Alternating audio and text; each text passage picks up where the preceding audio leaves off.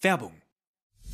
Sport ist nicht immer fair. Man muss durch, man muss das an die Seite legen und dann durchgehen. Aber was, wenn aus fair nicht nur faul, sondern ein Mordfall wird? Was scream, get the f out of Mars, get the f Mars. Das hier ist Playing Dirty, Sport und Verbrechen mit Lena Kassel und Daniel Mücksch. Ich und mein Partner in Crime schmeißen uns rein in die spektakulärsten Fälle, in denen Sport zu Verbrechen führt und umgekehrt. Hört rein, jeden Donnerstag ab 0 Uhr überall da, wo es Podcasts gibt. Bewertet uns gerne und vergesst nicht Playing Dirty zu abonnieren. Werbung Ende. Das Bild News Update. Es ist Mittwoch, der 19. Oktober und das sind die Bild-Top-Meldungen. Postchaos in Deutschland. Briefe kommen nur noch jeden zweiten Tag. US-Kampfjets fangen zwei russische Bomber ab. Böse Blamage in Hoffenheim, der Schalke-Untergang. In Deutschland geht die Post nicht ab. Bundesweit beschweren sich Bürger über verspätete oder nicht zugestellte Briefe. In manchen Gebieten kommt die Post seit Wochen gar nicht mehr.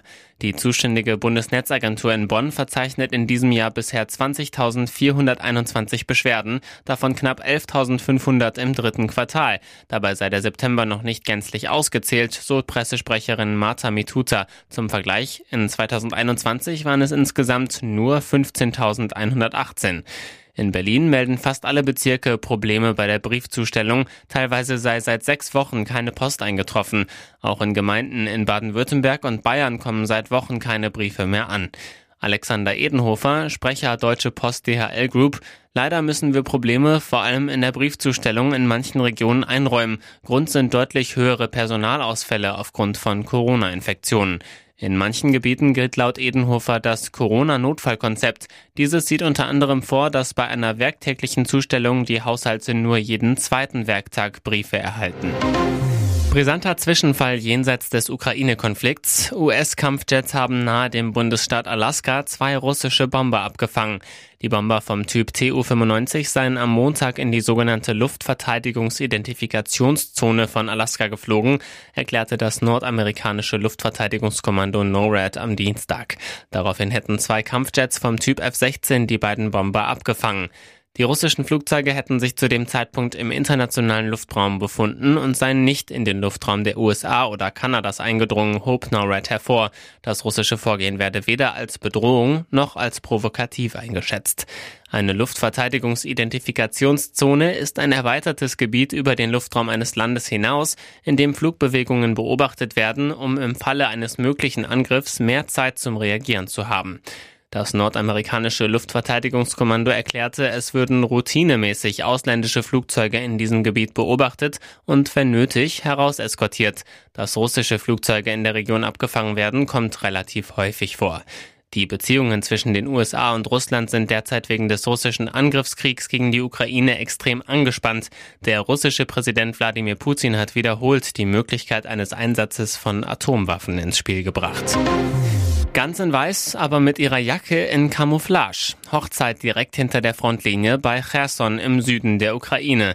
In einem Wald gaben sich eine ukrainische Soldatin und ihr Kollege ihr Ja-Wort. Evgenia Emerald und ihr jetziger Ehemann Evgeny Stepanyuk ließen sich von einem General trauen und das am 14. Oktober, dem Feiertag der Verteidigerinnen und Verteidiger der Ukraine. Die beiden verliebten sich kurz nach Kriegsbeginn am 24. Februar, verlobten sich im August und haben jetzt geheiratet. Evgenia hat eine Tochter und war vor der Invasion der Russen Juwelierin. Als der Krieg begann, wurde sie ein Sniper, erzählt Vlada Liberov, die die Hochzeitsfotos des Paars gemacht hat, in Bild. Ihr Spitzname in der Armee ist Jean d'Arc. Wenn sie schon direkt an der Front geheiratet haben, werden sie dann wenigstens eine kleine Hochzeitsreise machen? Die Fotografin? Nein, beide bleiben und kämpfen weiter. Doch heiraten wollten sie trotzdem, aus einem simplen Grund, wie die Braut auf Instagram schreibt. Wir wissen, dass jeder Tag der letzte sein kann und wollen das Leben nicht verschieben, meint sie. Diese Pleite ist doppelt bitter. Gladbach scheitert schon in der zweiten Runde des DFB-Pokals, verliert bei Zweitligaspitzenreiter Darmstadt 1 zu 2. Schon in der vierten Minute deutet sich der angehende Horrorabend an. Torwart Jan Sommer fängt einen komplett harmlosen Ball aus der Luft, landet auf dem Boden und knickt dabei böse mit dem linken Fuß um. Der Keeper wird minutenlang behandelt, spielt zunächst weiter, doch in der 13. Minute sind die Schmerzen zu groß. Ersatztorwart Tobias Sippel wird für Sommer eingewechselt. Gladbach ist nach der Sommerverletzung geschockt. Darmstadt führt Borussia regelrecht vor und geht völlig verdient durch Tietz in Führung, hätte kurz darauf sogar auf 2 zu 0 stellen können. Glück, dass der Bader nur die Latte trifft. Danach wird Gladbach endlich besser. Drei Minuten nach der Pause erzielt Netz das 1 zu 1. Jonas Hofmann muss in der Halbzeit ausgewechselt werden, weil er nach einem Zweikampf mit Kempe vor der Pause böse auf die linke Schulter geknallt war. Klar, dass Deutschland nun um den Nationalspieler für die Wüsten-WM zittert. Schlechtes Zeichen. In der 75. Minute kommt Hofmann zurück in den Innenraum, trägt den linken Arm lose baumelnd in einer Schlinge und muss mit ansehen, wie Seidel zum 2 zu 1 für Darmstadt trifft. Schock, Schock, raus. Es ist ein Abend zum Vergessen für Borussia. Das war hilflos, kampflos, aussichtslos. Schalke-Trainer Frank Kramer steht nach einer katastrophalen 1 zu 5 Pleite seiner Mannschaft im Pokal gegen Hoffenheim vor dem Aus. In der Liga auf Rang 17 im Pokal blamiert. Dabei gilt vor der Partie eigentlich verlieren erlaubt. Denn der Abstiegsgipfel am Sonntag gegen Hertha sei für den noch Chefcoach viel wichtiger. Bei dieser Peinlichleistung werden die Bosse aber keine Wahl haben, müssen die Reißleine sofort ziehen. Ängstliche Schalker enttäuschen auf allen Ebenen. Nach 65 Minuten rufen die Fans Kramer raus. Sportdirektor Rufen Schröder nach dem Spiel. Am Ende geht's um Schalke. Der Verein hat ein schlechtes Bild abgegeben. Das wollen wir schleunigst ändern. Fünfte Minute. Kabak macht Tempo, steckt zu Dabur durch. Der Israeli schiebt die Kugel eiskalt ein. 17. Minute. Skoff legt auf Angelino ab, der den Ball aus 22 Metern in die Maschen knallt. 43. Minute, Dabur hämmert den Ball nach Doppelpass mit Geiger im 16er unter die Latte 3 zu 0. Nach der Halbzeit bleibt's dabei, die Gäste betreiben Arbeitsverweigerung, Ex-Schalker Kabak trifft per Kopf, Kaderabek macht das 5 zu 0, Drexler erzielt den Ehrentreffer. Kramer zeigt an der Seitenlinie mehr Aktivität als seine Spieler auf dem Platz. Vor dem Wiederanpfiff gibt's ein Wortgefecht zwischen ihm und Leiter Lizenzbereich Asamoah. Hilft alles nix, sein Team geht unter. Und jetzt weitere wichtige Meldungen des Tages vom Bild Newsdesk. Im Atomarmdrücken zwischen der FDP und den Grünen entschied Kanzler Olaf Scholz am Montagabend, alle drei noch am Netz verbliebenen Atomkraftwerke bleiben vorerst am Netz, Basta. Bis längstens 15. April 2023 sollen sie noch Strom liefern, schrieb Scholz in einem Brief an Wirtschaftsminister Robert Habeck, Finanzminister Christian Lindner und Umweltministerin Steffi Lemke. Das Machtwort hat politische Konsequenzen für die Ampelkoalition und einen Preiseffekt für die deutschen Verbraucher. Bild erfuhr vorab aus einer noch nicht veröffentlichten Studie des IFO-Instituts in München, dass der Weiterbetrieb der Atomkraftwerke bis April den durchschnittlichen Strompreis um 9 Prozent senkt. Heißt, die Atomkraftwerke machen einen spürbaren Unterschied für die Stromkunden aus. Würde die Bundesregierung weitere Atommeiler aktivieren oder neue Brennstäbe bestellen, könnte das den Strompreis für die Deutschen noch viel mehr senken. Der Scholz-Plan sieht allerdings vor, dass vorerst keine neuen Brennstäbe für den Weiterbetrieb der Atomkraftwerke nach 2023 bestellt werden. Die drei Meiler sollen im sogenannten Streckbetrieb, bis die Brennstäbe abbrennen, weiterlaufen und, wenn es nach den Grünen geht, anschließend endgültig vom Netz gehen. Damit respektiert Scholz zunächst die erklärte rote Linie der Grünen.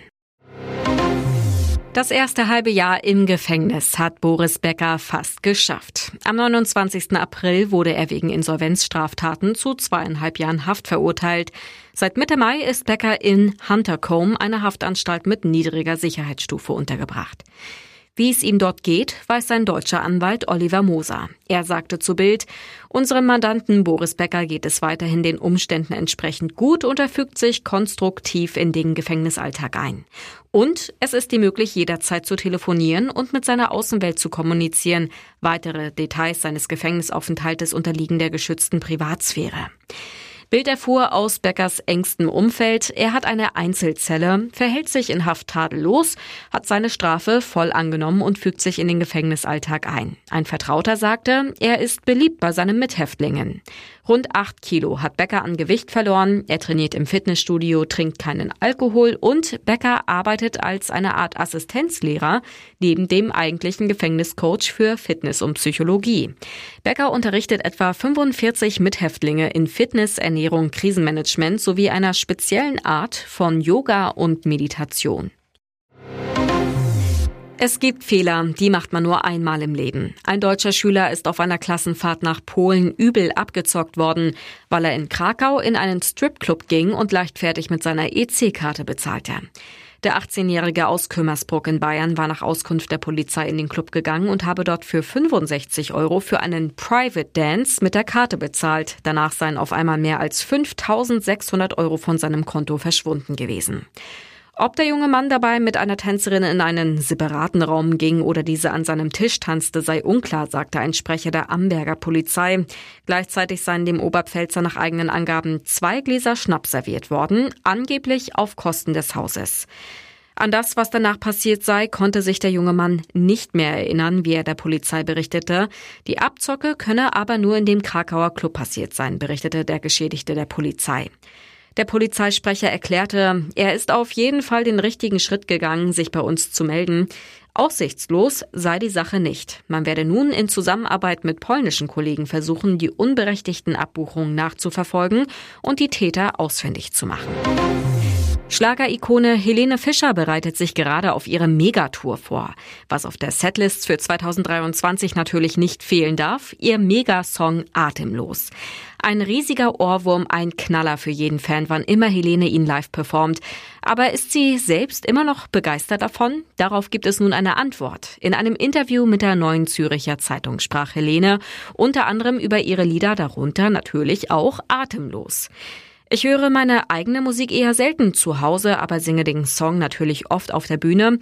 Und ich habe nach wie vor totalen Spaß daran. Wenn ich merke, dass das Publikum in diesen Momenten das Gleiche spürt wie ich, dann geht mir einfach das Herz auf. Selbst bei Songs, die ich schon tausendmal gesungen habe. Es gibt aber doch einen Song aus ihrem Repertoire, den man bei Helene zu Hause wohl eher nicht mehr hören wird. Und morgen früh küss ich dich wach. Das Schlagerlied von 2006 ist einfach nicht mehr nach ihrem persönlichen Geschmack. Sie erzählt darüber, je älter die Songs werden, desto öfter überlege ich, ob ich mir diese CD zu Hause noch anhören würde. Einer meiner ältesten Songs gehört schon fast zu den Klassikern. Den würde ich privat vielleicht nicht mehr unbedingt hören, aber live spiele ich ihn wirklich gerne. Und wenn die Fans glücklich sind, ist Helene es schließlich auch. Weitere spannende Nachrichten, Interviews, Live-Schalten und Hintergründe hört ihr mit Bild TV Audio. Unser Fernsehsignal gibt es als Stream zum Hören über TuneIn und die TuneIn-App auf mehr als 200 Plattformen, Smart Speakern und vernetzten Geräten.